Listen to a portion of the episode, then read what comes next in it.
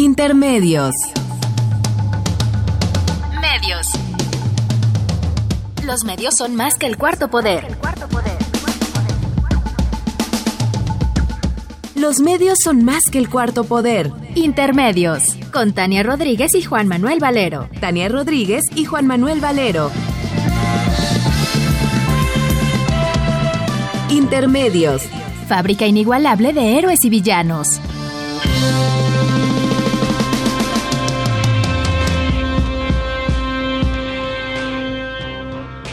Intermedios.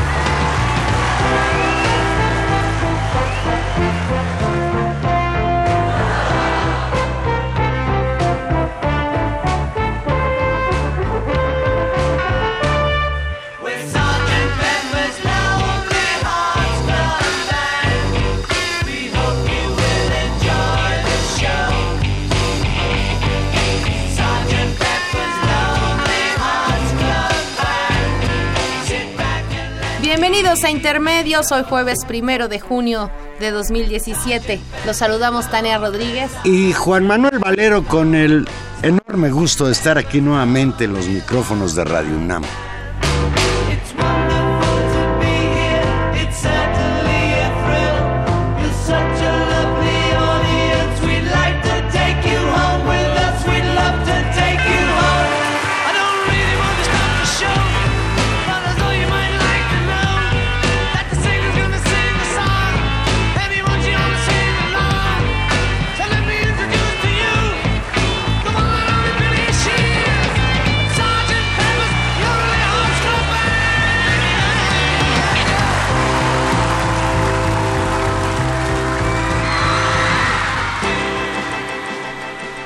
Maravilloso, maravilloso. El Sgt. 50 años de que saliera a la luz el disco El Sargento Pimienta de los Beatles. 50 años, Tania. Qué barbaridad. Toda una vida. Ya suenan muchos años. 1967, un disco que sin duda fue preludio de lo que venía un año después, un disco que cambió, pues no lo decimos nosotros, lo dice todo el mundo, el, el sentido de la música, la identidad juvenil y una época. Y por eso lo recordamos. Y es muy triste que ya no estén con nosotros George Harrison y John Lennon, que fueron artífices de ese grupo legendario.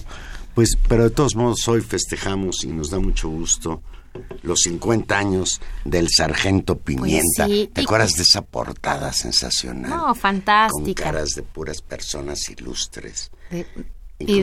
Muy bueno. Es un disco emblemático para los amantes del rock and roll, pues es una fecha importante. Y por supuesto un disco que además marca pues la identidad de toda una generación, digamos, creo que todos hemos escuchado este disco. Es un disco que uno vuelve a escucharlo y no sé si sea porque esa es, esa es la virtud de los clásicos yo, que uno que lo soy, Yo que soy Rolling Stoniano, a mí este disco me conmueve. Este disco de los Beatles es, es un disco verdaderamente emblemático. Pues Tania, todo llega a su final. Por fin, después de mucho, mucho tiempo de platicar al respecto, este domingo 4 de junio, tres estados decidirán quién será su nuevo gobernador, Coahuila, el Estado de México y Nayarit. Dos entidades, Coahuila y Nayarit, renovarán su Congreso y tres más elegirán ayuntamientos, presidencias municipales, Coahuila, Nayarit y Veracruz. En total estarán en disputa este domingo 44 445 cargos de mayoría relativa y 80 de representación proporcional.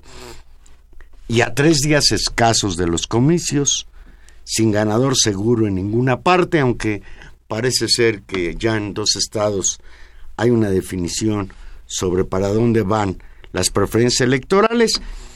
En tres días tendremos comicios y en estos tres días Tania, se han radicalizado las posturas y se intensifica la guerra sucia.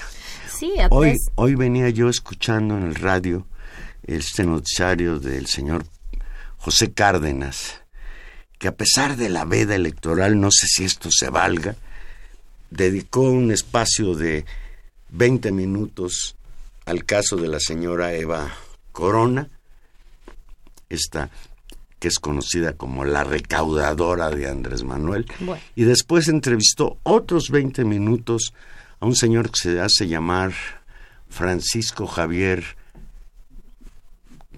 Moreno. Moreno, que se dedicó durante el tiempo del espacio a pedirle a los electores que por favor no vayan a votar por Delfina Gómez, porque es una mujer inexperta, que no va a gobernar ella, sino quizás gobierne por ella López Obrador. Y lo más peligroso, dijo, es que el dinero del presupuesto del Estado de México lo vaya a utilizar para la campaña política de López Obrador en 2018. ¿Eso se vale, Tania? Pues, eh, digamos, ahí roza una frontera muy clara entre la cual es su opinión, ¿no? Digamos, la veda electoral no impide que lo único los que ciudadanos es que comunes tú como tú y yo estemos hablando. Exactamente y eso eso decíamos hace hace un momento tú decías hay hay un hay cierres o hay hay una situación más complicada en algunos estados en otros hay diferencias que se perfilan en los últimos días que se publicaron encuestas. Ya no podemos analizar esas esas situaciones porque lo único que sí podemos decir porque bueno es obvio que las elecciones más competidas y las más importantes por el número de votantes, por las implicaciones que tiene que sea el Estado de México, la tierra natal del señor Enrique Peña Nieto, presidente de la República, pues sin duda son el Estado de México y ahí sabemos que la moneda está en el aire y no digamos más. Está en, claro y que y que se que se han venido cerrando en las últimas en las últimas semanas los datos. El asunto ahí Juan Manuel y lo que sí de lo que sí podemos hablar porque más es materia de este de este programa justamente es de la forma en que los medios de comunicación van cubriendo en las últimas semanas este fenómeno electoral y se intensifican, como tú muy bien señalas, en los últimos días, pues eh, digamos las campañas dirigidas, las campañas negras dirigidas particularmente a candidatos de la oposición es, es impresionante, digamos, la cantidad de recursos que se mueven en ese sentido. Y por otro, Juan Manuel, otra, otra dimensión que es necesario hablar, y ahorita oíamos incluso un, un promocional del propio INE hablando de esto es la eventualidad de situaciones de fraude electoral y de compra de votos. Es decir, esa práctica política no es política ficción, no es un invento, no, es amenazar con complot, es claramente una una práctica política que es reiterada y que eh, particularmente en el Estado de México, tal vez en Veracruz, ¿no? En otros estados donde, donde ocurrieran elecciones, Coahuila, Nayarit, eh, son elementos que deben estar analizados y que vale la pena hablar de ellos y vale la pena señalarlos, no solamente, digamos, por un carácter eh, político ciudadano, sino también porque son delitos. Es decir, no se pueden cometer delitos electorales y eh, la compra de votos, el fraude electoral eh, pues nos pone en riesgo a todos, pone en riesgo a esa población y lastiman profundamente nuestra muy endeble situación democrática. Ahorita que escuchábamos en el corte antes de entrar nosotros al aire los spots del Instituto Nacional Electoral, verdaderamente a mí yo los escucho y me llevan a una realidad distinta de lo que es este país. Pareciera de acuerdo con esos spots que el, el, el país es un país que vive normalidad democrática, nada más alejado de esto. De acuerdo con muchos analistas, el próximo 4 de julio, más que elegir al gobernador del Estado de México, los votantes mexiquenses definirán la elección presidencial de 2018. Yo no estoy tan de acuerdo en esto. Es muy importante, pero es difícil de traducir de que si ganase, por ejemplo, el candidato del PRI, esto aseguraría que el candidato del PRI a la presidencia las ganaría en 2018 o al revés. Me parece que estamos muy, muy lejos todavía de 2018 como para hacer ese tipo de locubraciones. Tenemos en la línea telefónica y nos da muchísimo gusto a Eduardo Juchín. Buenas noches, Eduardo. Muy buenas noches, me da mucho gusto saludarte. Eduardo, pues el próximo domingo habrá elecciones.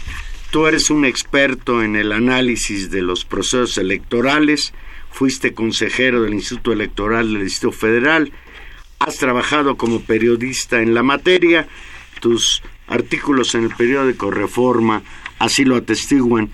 Platícanos sobre los peligros de las elecciones del próximo domingo, 4 de junio, en el Estado de México, Coahuila, Nayarit y Veracruz.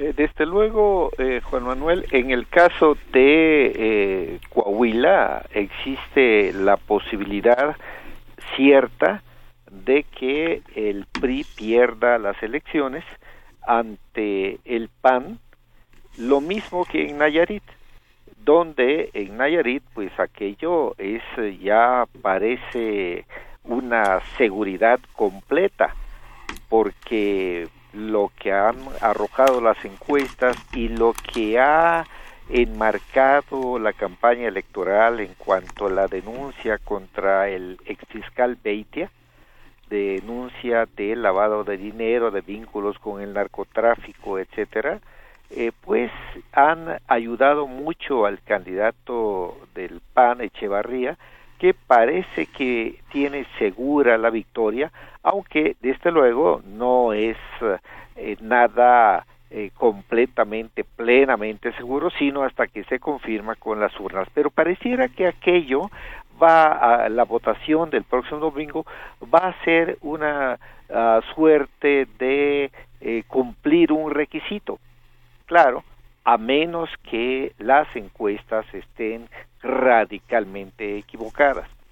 Eh, y por lo que respecta a Coahuila, pues el, el candidato del PAN resulta muy competitivo porque eh, recordemos que Coahuila ha padecido eh, los estragos de las administraciones de Humberto y Rubén Moreira, sobre todo de Humberto, eh, cuyas andanzas ah, son muy conocidas, no las voy a repetir, no me voy a detener en ellas, pero que eh, lo han llevado incluso a una prisión en España, así sea transitoriamente, porque logró la libertad con una gran ayuda diplomática del Estado mexicano. Entonces, esos dos estados eh, pareciera que eh, el, el PRI tiene altas posibilidades de derrota. Por lo que hace al, al estado de Veracruz, donde se eligen ayuntamientos, pues eh, eh, parece ahí que los partidos se van a dividir, va a ser una, un dominio de tres partidos, de, tres partidos, entre los cuales ya no son los habituales, eh, de PAN, PRI y PRD, sino que pareciera que van a ser PAN, Morena y PRI. Hay una novedad ahí muy probablemente en cuanto a los triunfos electorales, que por cierto ha sido eh, también el estado de Veracruz el marco para la escenificación de esta dama cadena, eh, que son casos ya muy conocidos y que, eh, pues bueno, desde luego que hay que investigar y llegar a la a la determinación de qué fue lo que pasó ahí con los dineros que recibió y desde luego si hubiera irregularidades de quien sea deben ser eh, castigadas. Eh, entonces ese es el panorama digamos de esos uh, estados aparte de la joya de la corona que es el Estado de México y que si te parece abordamos en unos momentos más. Buenas noches, Eduardo Juchín. Hola, Tania. En este, en este diagnóstico de la situación política, eh, tal vez valdría la pena eh, incluir el diagnóstico como usted como un conocedor de las instituciones electorales, justamente del árbitro. Estos son los, los, los que compiten. Háblenos de los árbitros. Con gusto.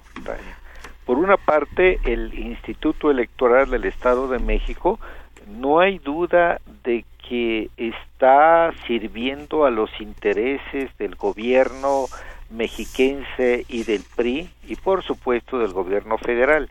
Me parece que su conducta ha sido de una parcialidad que arroja sombras sobre su desempeño respecto a la jornada electoral del próximo domingo. Y eh, adicionalmente en el, en el Estado de México eh, hay también una conducta omisa en torno a ese eh, proceso electoral por parte del Instituto Nacional Electoral. Hay un caso gravísimo que ha sido denunciado de una forma muy documentada por la nueva organización iniciativa Ahora, que dirigen eh, Alfredo Figueroa y Emilio Álvarez y Casa, eh, que ha llevado primero ante el INE este caso muy documentado que se refiere a una triangulación de recursos del gobierno federal eh, por conducto de OHL, la empresa española que es una constructora de autopistas en el Estado de México, eh, hacia la campaña de Alfredo del Mazo. Eh, esta denuncia, aunque pudiera resultar inverosímil, no ha tenido ninguna respuesta de parte del INE al grado de que la iniciativa ahora, es decir, la quejosa, ha tenido que ir al Tribunal Electoral del Poder Judicial de la Federación a inconformarse. Y esto resulta altamente reprobable para el Instituto Nacional Electoral, que ya sabemos que junto con los partidos nos cuesta, le cuesta a los contribuyentes mexicanos 15 mil millones de pesos este año. Ante esto, eh, esta omisión, esta conducta omisa del INE, me parece que no tiene justificación y va en detrimento de su ya de por sí menguado prestigio. Ante todo este panorama, Eduardo, el Partido Acción Nacional y el Partido Morena le solicitaron al Instituto eh, Nacional Electoral que atrajera las, las elecciones de el Estado de México como si atrajo las elecciones en Nayarit. Y el argumento del Instituto Nacional Electoral en boca de Lorenzo Córdoba, su presidente, es que no había razón para que el INE hiciera suyo el proceso electoral del Estado de México ha insistido el, INE en que hay normalidad democrática en el país, que las elecciones van a transcurrir como Dios manda. Si tuviéramos consejeros responsables, comprometidos realmente con la sociedad y con la democracia, por supuesto que esa elección tendría que haber sido atraída, asumida en su organización completa por parte del Instituto Nacional Electoral, pero lo cierto es que cuando el Partido de Acción Nacional y Morena formulan su solicitud, cuando formalizan su solicitud, ya era demasiado tarde, porque la ley establece que esa asunción o atracción de la elección por parte del INE se tiene que realizar antes del inicio del proceso electoral o ya no después. Eh, pero el, a pesar de que ya desde meses atrás estaba viendo lo que estaba ocurriendo con el uso político de los programas sociales en el Estado de México por parte del gobierno federal, el INE no atrajo esa elección oportunamente. Ahora bien, hay que considerar que suponiendo que una parte de los consejeros quisieran haberlo hecho en su momento, porque ahora ya no es posible, ya legalmente no es posible, pero supongamos que lo que hubieran decidido que los partidos hubieran presentado la solicitud de atracción integral de la elección en tiempo oportuno. Pues resulta que esto es casi imposible, porque la ley también, una ley aprobada por unanimidad, incluso por la omisión, una, por la oposición, una oposición que a veces actúa con un grado de ingenuidad, pero realmente sorprendente. Resulta que en la ley está establecido que para que el INE atraiga de forma integral completa una elección, se requiere una votación calificada de parte de los integrantes del Consejo General. Es decir, se requieren mínimo ocho votos para que esa elección, una determinada elección, sea atraída por el INE. Y es claro que no hay ocho consejeros en el INE que pudieran decir estar al margen de las directrices del PRI. Entonces... Árbitro vendido, dirían en el fútbol. Exacto. Y entonces, aunque una parte lo quisiera, pues es casi imposible, particularmente en, una elección como la del Estado de México, que el, el Consejo General hubiera aprobado atraer esa elección. Como quiera, la solicitud se presentó tardíamente y esto, por supuesto, les um, eh, agradó a los consejeros porque eh, no fue presentada a tiempo y entonces ahí sí con razón pueden decir que ya no pueden hacerlo porque se los impide la ley. Estos consejeros tan asépticos, tan reacios a los asuntos litigiosos y tan fallidos a la hora de la fiscalización. Entonces, este es el panorama que, tenemos. Yo creo que en el Estado de México, eh, ojalá me equivoque, pero es probable que veamos resurgir aquellas eh, viejas figuras del ratón loco, de la operación tamal, eh, del carrusel, aquellas prácticas fraudulentas, instrumentadas y dirigidas por el PRI y por el gobierno en épocas que creíamos superadas. Pero ante lo que se ha visto antes de la jornada electoral, como es una operación descarada de compra y coacción del voto, porque eh, recordemos Juan Manuel Tania que, por ejemplo, la dichosa tarjeta rosa, eh, que dice, bueno, te vamos a dar dinero en esta tarjeta, a ti madre de familia te vamos a dar tu salario rosa, una vez que el candidato del PRI gane la elección. Es decir, te vamos a dar dinero cuando ganemos. Eso es un de una descarada compra del voto. Y yo me pregunto, ante esta realidad, que bueno, este es uno de los aspectos, porque hay muchos que, que denotan esa compra y coacción del voto, yo me pregunto, bueno, ¿y dónde están las autoridades electorales? Que además les han denunciado, tanto al, al INE como a la FEPADE les han denunciado este asunto. La FEPADE ya dijo que está investigando. El INE, por supuesto, no dice nada. Eh, ¿Qué, qué, qué, hay? ¿Qué, qué, ¿Quién defiende a la sociedad? ¿Quién defiende los intereses de la sociedad? ¿Quién defiende en este país a la democracia? Nadie parece, el INE creo que en la inundación del lunes quedó ahí ahogado en, en, en la región de Tlalpan. Eduardo, hay quien señala, y lo señala con muchísima preocupación, que se está configurando un escenario de fraude electoral terrorífico el próximo domingo en el Estado de México. ¿Coincides con esta aseveración? Yo creo que es, bueno, lo que hemos estado viendo antes en, en la campaña y aún antes en la precampaña, es una parte de un fraude electoral, porque el fraude no solamente se comete el día de la elección, sino que hay elementos que van confluyendo para que esa realidad se dé. Es un fraude realizado con recursos de los propios contribuyentes y que podría materializarse de una o confirmarse o completarse el día de la jornada electoral.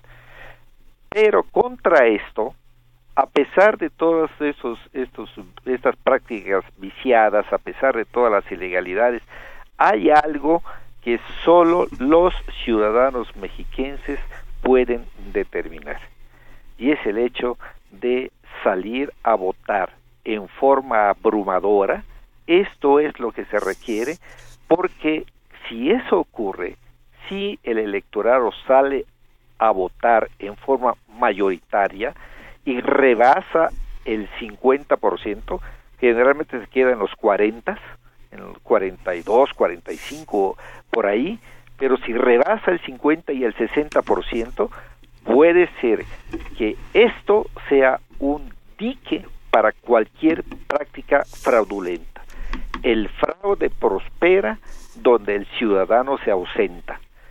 Si va el electorado a votar en forma masiva, y, fíjate que no estoy diciendo por quién, por quien quiera, pero que salgan a votar en forma masiva, no hay fraude que pueda tener éxito. Claro, es decir, el asunto es que la expresión, y ese es el sentido básico de la democracia, es que la gente con sus votos decida quién lo gobierne por sus propios valores, por sus propias creencias, por su experiencia práctica y no sea eh, efectivamente este, esta ausencia la que permita que las trapacerías, la coacción del voto, la compra y la manipulación operen y decidan finalmente quién gobernará una entidad tan importante como es el Estado de México en los próximos años. En efecto, así es, y por eso el llamado que se puede hacer ahora, además, en este llamado periodo de reflexión, donde no se puede hacer propaganda, no se pueden difundir encuestas, eh, el, el llamado tiene que ser a que salga a votar el electorado. Insisto, para votar por quien quieran, por cualquier partido o por la candidata independiente, pero que salgan a votar. Así es como se puede ganar en democracia. Eh, al respecto, una, una última pregunta sobre la, sobre la veda electoral y sobre la situación en general de la difusión de la información. Eh, pues usted sabe que aquí nos dedicamos, como el programa lo llama, intermedios, en buena medida también evaluar la, la forma en que los medios de comunicación van construyendo un debate, van construyendo un sentido en la opinión pública tenemos la sensación de que a últimas semanas eh, ha habido una enorme virulencia y un aumento, digamos, en las coberturas negativas, por así decirlo, muy centralizadas fundamentalmente a candidatos de oposición. Eh, como, como experto electoral, como, como un crítico y defensor, digamos, también de los valores democráticos, ¿qué le parece todo este, este debate e incluso en los propios criterios de la veda electoral? Bueno, yo creo que por lo que concierne a, a los medios de comunicación, pues sí hay una parte, no toda, pero hay un segmento importante de medios de comunicación, radio, televisión, que está al servicio del PRI y, de, y del gobierno, o del gobierno y su partido, como queramos decirlo, eh, que es eh, proclive a difundir los asuntos en forma negativa, en, efecto, participar en campaña de eh, denostación, de desprestigio hacia la oposición, pero también es cierto que esto no ocurre con todos los medios y que en, en este ejercicio de libertad de expresión, eh, pues tenemos que reconocer que quienes se manifiestan en contra de la oposición están haciendo un ejercicio de un derecho ciudadano, tienen derecho a hacerlo. Y por lo que respecta a la vida electoral, yo creo que, por ejemplo, en esto que, que se refiere a las encuestas, es un absurdo que debería corregirse porque durante tres días no hay encuestas, que son los tres últimos días, que es cuando más precisas pueden ser las encuestas, ¿no? Porque ya a estas alturas ya hay muchísima gente que tiene definido su voto y que no la va a influir si una encuesta dice que tal partido o coalición tiene más que el, el otro partido y coalición. ¿No?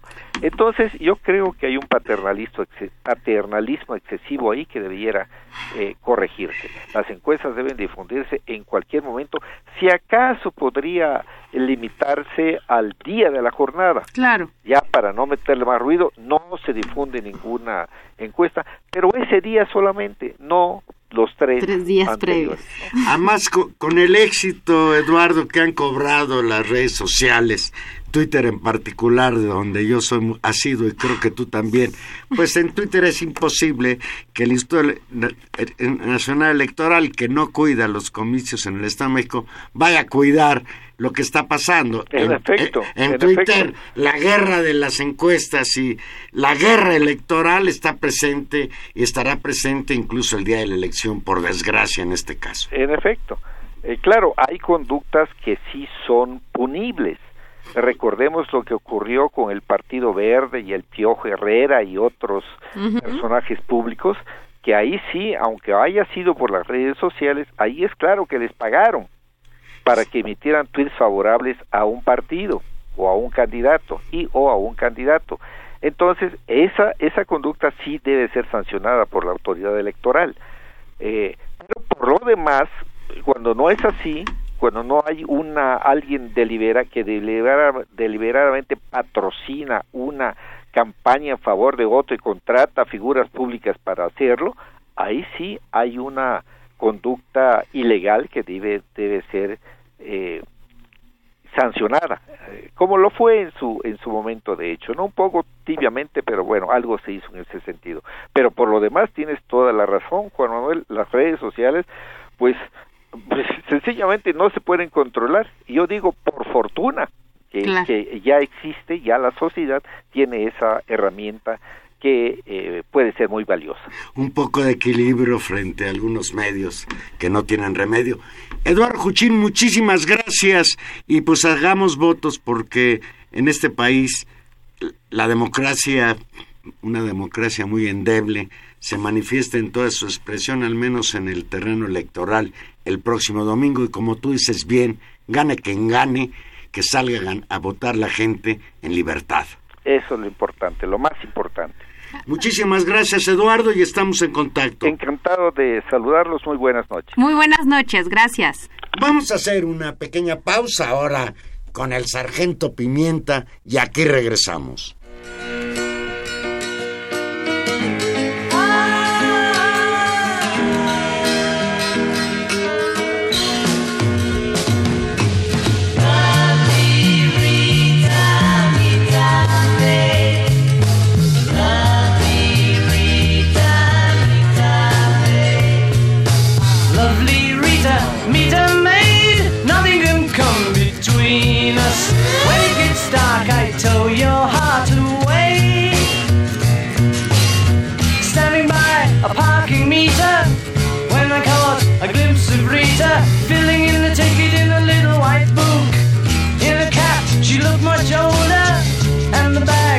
across her shoulder made her look a little like a military man.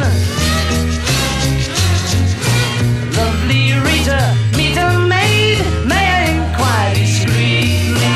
When are you free to take some tea with me?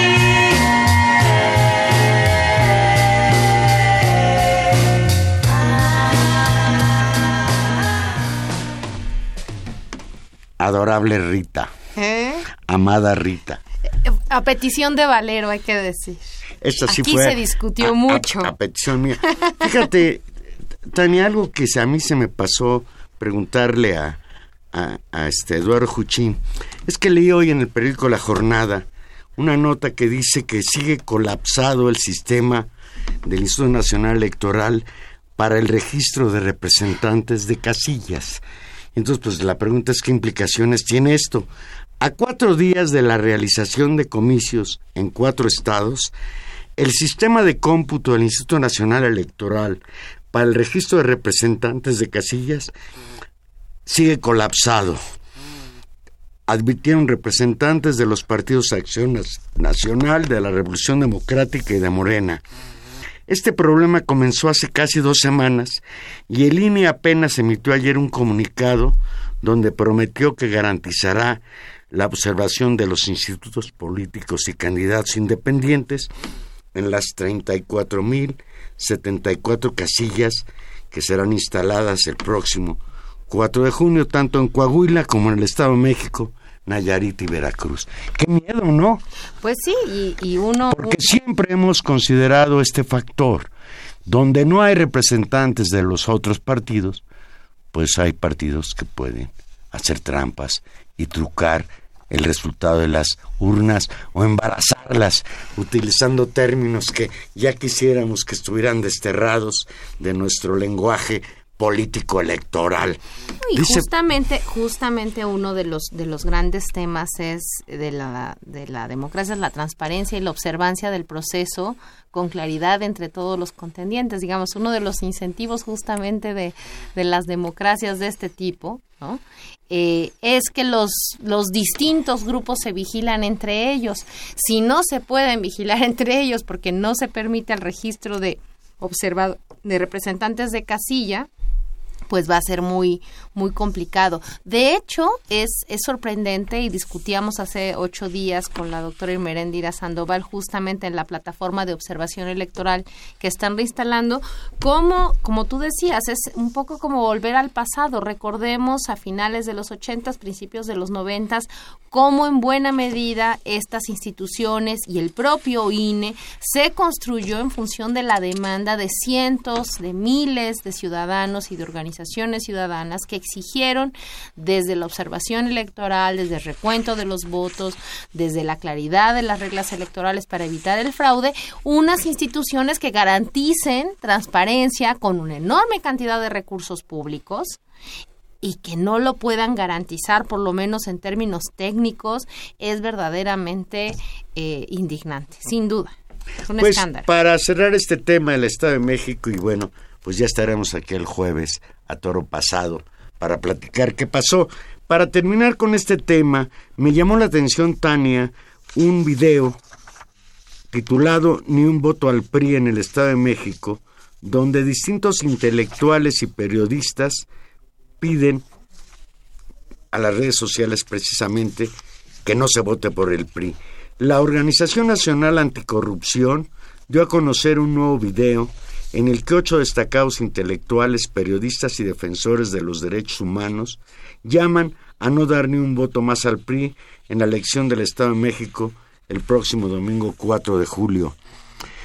En una grabación de poco más de dos minutos, piden a los ciudadanos mexicanos salir a votar y alzar la voz porque dice el poeta Javier Sicilia, leo textual, el PRI no es más de lo mismo, es peor de lo mismo. Además de Sicilia, participaron en el video Sergio Aguayo, tu amigo Sergio Aguayo, Clara Hussinman, Denise Dresser, Ernesto Villanueva, Enrique Galvano Ochoa, don Enrique del periódico La Jornada, Carlos Gidi y Clara Luz Álvarez. Denise Dresser pide, y leo textual, sacar al PRI a patadas del Estado de México, mientras que Gidi y Villanueva aconsejan no le des una nueva oportunidad al PRI. Y desde luego, pues repetimos lo que señala Eduardo Juchín. El antídoto más grande contra el fraude es el voto masivo. Que los mexiquenses, por favor, salgan a votar por quien quieran, pero libremente. Y con quien quieran incluye Alfredo del Mazo. Pues sí, y, y bueno, ojalá, ojalá Juan Manuel estas, estas elecciones sean y, eso y eso en cierta medida nos jugamos un buen preludio para las elecciones presidenciales del próximo año. Son las elecciones más grandes que va a haber previas a la elección presidencial de 2018 y ojalá eh, se construyan pese a los nubarrones de fraude, pese a las denuncias de dinero público eh, usado en las campañas, pese a las denuncias de grandes cúmulos de dinero de empresas dirigidas al apoyo de candidatos, como el caso de OHL y el candidato del Mazo, pese a las guerras, a las guerras sucias, pese a todo eso, ojalá el domingo podamos estar ante un escenario de la gente saliendo a votar y por supuesto evitando y ojalá así sea porque también hay voces que señalan los riesgos de episodios de confrontación, de violencia o de que el pues miedo ya hubo en Veracruz un enfrentamiento efectivamente y creo que no hay que dejarlo y miembros de Morena que arrojó la muerte de, un, joven de un joven de 24 cuatro años de, de Morena. Es a todas luces lamentables. Eso no debería estar pasando más en este país. Es ensombrece el proceso. Ojalá, particularmente, creo que las elecciones de Veracruz y del Estado de México tienen ese riesgo. Eh, ese, ese riesgo solo se, se, nos vamos a sobreponer a él saliendo a la calle y yendo a votar y bueno, pues ojalá, ojalá lo hagan los los radioescuchas del Estado de México y ojalá eh, tengamos un poquito de un mejor escenario de este país el próximo jueves cuando hablemos de los resultados dentro de ocho días, Juan Manuel. Tania, hace más de dos semanas, el pasado lunes 15 de mayo, hombres encapuchados acribillaron a tiros en Culiacán, Sinaloa, al fundador del, semanario Río 12 y corresponsal del periódico La Jornada en esa entidad. Javier Valdés era experto en temas de narcotráfico y había sido amenazado semanas antes.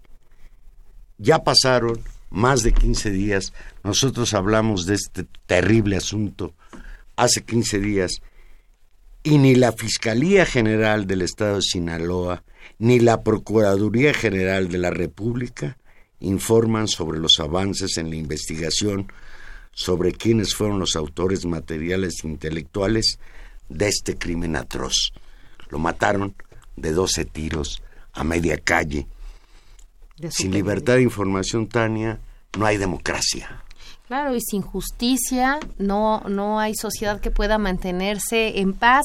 Hacerle justicia a Javier Valdés es hacerle justicia a la libertad de opinión, es hacerle justicia a ah. la cantidad de periodistas asesinados en este sexenio y en el pasado, a la crisis enorme de la capacidad de los medios de transmitir e informar en este país. Y pues no vamos a quitar el dedo del reglón, Juan Manuel, no se puede matar a la prensa, no se puede acallar la verdad matando periodistas. Bien, pues hoy, Tania, pasando al ámbito internacional, el señor presidente de los Estados Unidos, Donald Trump, le da otro golpe al planeta. Pero al planeta anunció que Estados Unidos se sale del Acuerdo de París contra el cambio climático que firmó Estados Unidos e impulsó muchísimo el expresidente de ese país, Barack Obama. La salida de Estados Unidos del Acuerdo de París contra el cambio climático implica que para el señor Donald Trump son más importantes su clientela de industriales del carbón y del petróleo de Estados Unidos que la crisis ambiental que vive el planeta por la quema indiscriminada de hidrocarburos. El señor Donald Trump, contra todas las expresiones de los científicos de todo el mundo, que dan ejemplos concretos de qué está pasando con el planeta, se niega aceptar que existe un cambio climático y está poniendo en peligro la viabilidad de la vida en este planeta. Por fortuna, la Unión Europea y China refrendaron los acuerdos de París firmados en 2015 y hoy, pues, el señor Donald Trump es esquirol de este pronunciamiento que me parecía importantísimo, el darnos cuenta de que este planeta o cambia de paradigma energético y empieza a aprovechar la energía solar la energía eólica y otras formas de producir electricidad de manera limpia y sustentable, pues este país no tiene viabilidad.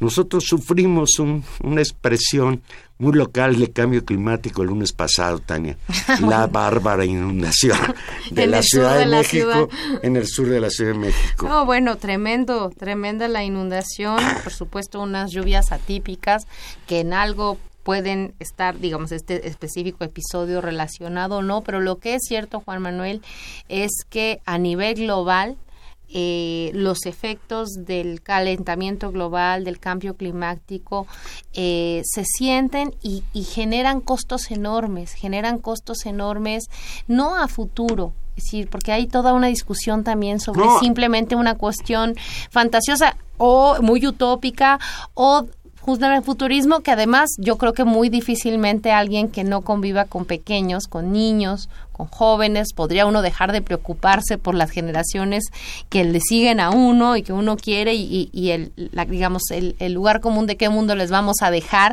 pero es literal en este caso qué mundo y en qué condiciones de, polo, de polos les vamos a dejar al mundo. El hecho eh, real también es que los efectos se están sintiendo en términos muy concretos, no podemos seguir eh, como humanidad, como sociedad, reproduciendo formas de vivir y de organizar nuestra vida basadas simplemente en el consumo de hidrocarburos que se queman. Claramente ese modelo, claramente ese modelo eh, se está agotando, nos mete en muchos problemas en términos de eh, vulnerabilidad, particularmente además de las poblaciones siempre las más frágiles, ¿no? En términos de, las, de los desastres naturales, que no son naturales en sí mismos, sino que generan un desastre justamente en la medida en que golpean población y población vulnerable. Entonces, este es un tema eh, que nos debe importar a todos. Eh, parecería que es un tema global y que como es un tema global es difícil construir las mediaciones políticas para ello. Sin embargo, cuando uno reflexiona sobre los efectos de eso en el propio lugar en el que uno vive y asume que ese reto no lo podemos resolver solo, creo que se vuelve claramente un problema local, como algunos eh, analistas que discuten estos temas les gusta hablar.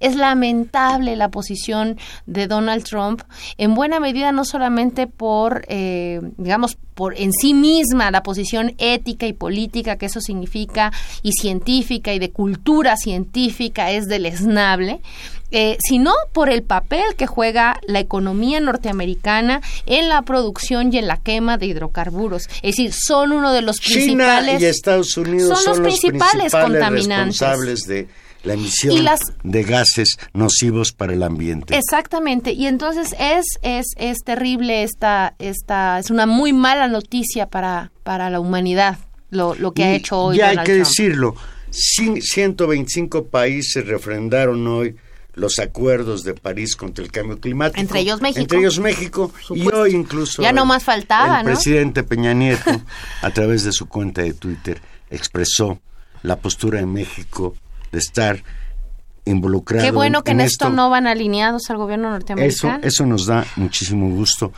Hace ocho días, Tania, que no vine a Radio Nami, no sabes cómo me duele no venir a Intermedios, fue precisamente porque me me, me, mandaron a cubrir un evento que tuvo lugar en la ciudad de Cuernavaca, la conferencia internacional sobre poligeneración, en que se discutió la importancia de que economías, ¿cómo les llaman a las emergentes? Emergentes, es la manera elegante de llamarle a los países jodidos.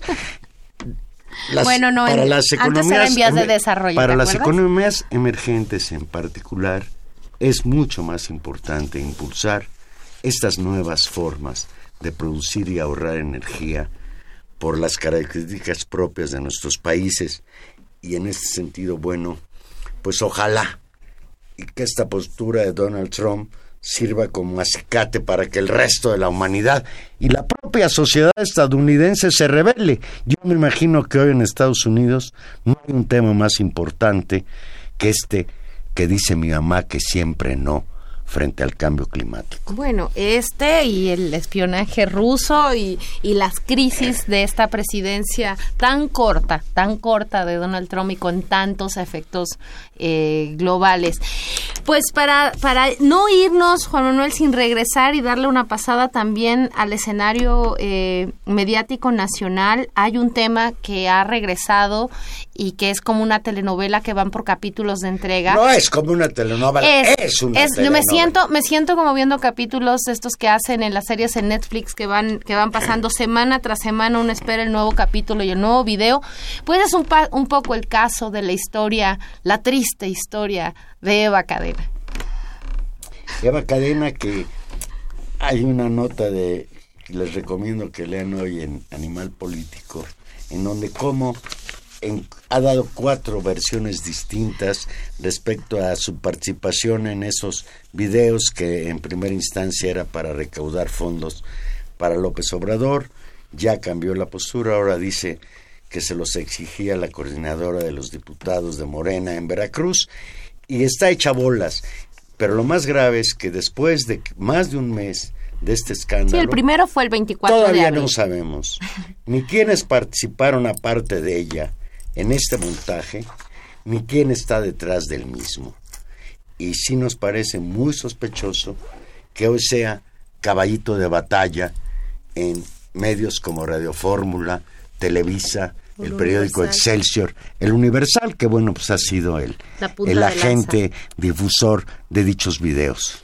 Y bueno, Juan Manuel, y esto, esta situación del escenario tan complejo en Veracruz, porque recordemos que todo esto tiene que ver con la disputa electoral de Veracruz, están disputando las alcaldías, es justamente en Veracruz donde hablábamos del asesinato de este joven de Morena, es decir, donde eh, las cosas se llevan al límite, la confrontación política se lleva al límite por un personaje muy acostumbrado justamente a llevar la política a su límite, que es el actual gobernador Miguel Ángel Yunes, y quien justamente esta semana, en el marco, digamos, de una beligerancia durísima en contra de eh, López Obrador, en contra de Morena, ha justamente reivindicado en cierta medida su derecho a encabezar la alianza PAN-PRD para las elecciones del 2018.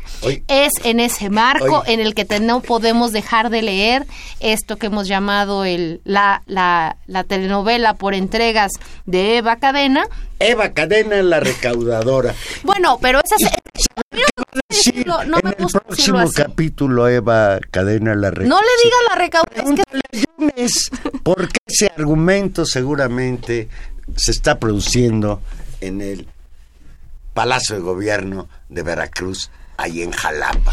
Y no tengo pruebas para hacerlo, pero bueno, ya conocemos recordemos, quién es Yunes. Claro, y recordemos también que este escenario tiene que ver con que el gobierno de Yunes es solamente de dos años y va a haber elecciones a gobernador eh, pues muy pronto. Entonces no solamente se juegan las alcaldías en esta elección, sino se construye un escenario político de quiénes serán los candidatos. Claro, porque va a ser un periodo gubernamental corto, ¿no? Cortísimo, dos, Por fortuna para los veracruzanos, creo. Bueno, el caso es que también eh, está compitiendo uno de los hijos de Yunes, que que imagino trata de ser impulsado como, como un candidato a la gobernatura y también hay que hay que señalarlo la la importante figura de la diputada eh, Nale de Morena, que ha sido, digamos, también objeto de la furia de Yunes y en este último episodio de la entrega de cadena ha aparecido como la mano que besa la cuna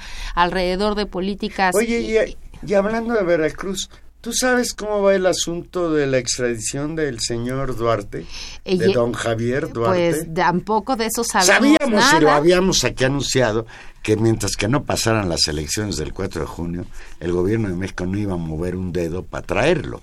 No, lo, lo bonito del caso es que tú recordarás que también este eh, el gobernador Yunes se dedicó durante algunos meses a tratar de confiscar recursos, recuperar cuentas y ese fue parte de su de su trabajo. En las últimas semanas verdaderamente ha estado ocupado en otra cosa. Ni la PGR ni el gobierno de Veracruz nos ha dicho pues no solamente cuándo van a traer a Duarte para juzgarlo, sino dónde está el dinero, que sería lo más importante, no solamente para las arcas general del país, sino que me imagino que es lo que más preocupa a los veracruzanos. Entonces, pues del dinero de Duarte no se sabe nada del dinero de Duarte no se sabe nada. Y nos vamos a enterar como el de Coahuila, que está en cuentas eh, de la señora. Y el otro, el de Tamaulipas, Tomás, don Tomás Yarrington, que está en Italia también. Ya hay, ya estamos solicitando la extradición. Son 22 exgobernadores priistas los que tienen cuentas pendientes respecto al manejo inmoral de los recursos de este país. Y, no son más porque no le ha dado tiempo a los periodistas de investigar más escándalos. Por fortuna, en las elecciones del año pasado perdieron cinco gubernaturas y eso pues hace que sea más difícil que sigan robando estos gobernadores tan simpáticos Bien, pues ya nos vamos. Ya nos vamos. Yo lo único que quisiera agregar es que estoy muy contento porque después de 10 años fueron campeones las Chivas Rayadas Rayadas del Guadalajara y ahí me da mucho gusto. Aquí nos escuchamos el próximo jueves, ya comentaremos sobre lo que pasa el domingo en Coahuila, Veracruz, Nayarit y el Estado de México. Adiós. Pues damos las gracias a don Humberto Sánchez Costrejón en, las, en los controles técnicos, en la producción a Gilberto Díaz Fernández y en los micrófonos Tania Rodríguez y Juan Manuel Valero. Nos escuchamos el próximo jueves. Adiós.